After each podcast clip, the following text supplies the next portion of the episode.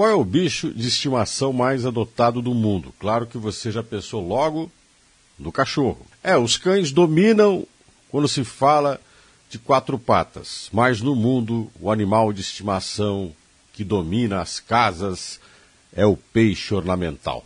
Quem tem crescido muito no Brasil, enquanto animal de estimação, são os gatos. Eles representam mais de 50% da adoção ainda não conseguem desbancar os cachorros, que estão em 67% dos lares onde há um animal de estimação. Mas nesse mundo dos pets, o que é impressionante é o quanto movimenta em reais o mercado dos animais de estimação. Nada mais, nada menos que 35 bilhões e 400 milhões de reais. Uma das maiores empresas de produtos e serviços para pets inclusive com o nome Pets, comprou um site chamado Cansei de Ser Gato, especializado nos bichanos. A compra não foi divulgada em termos de valor, mas representou, segundo alguns levantamentos, mais de um bilhão e meio de reais.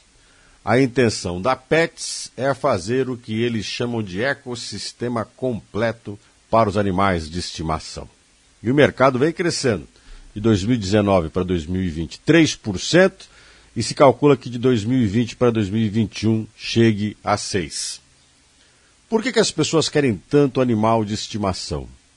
Primeiro, tem uma questão fundamental: na pandemia, o isolamento aumentou a necessidade de ter um parceiro fiel.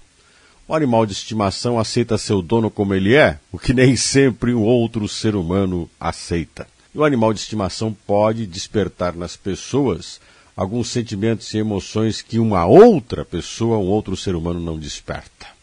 Claro que existe violência contra os animais dentro do ambiente doméstico, mas a convivência de muitos seres humanos com os animais é mais tranquila e estável do que se estivesse diante de outra pessoa.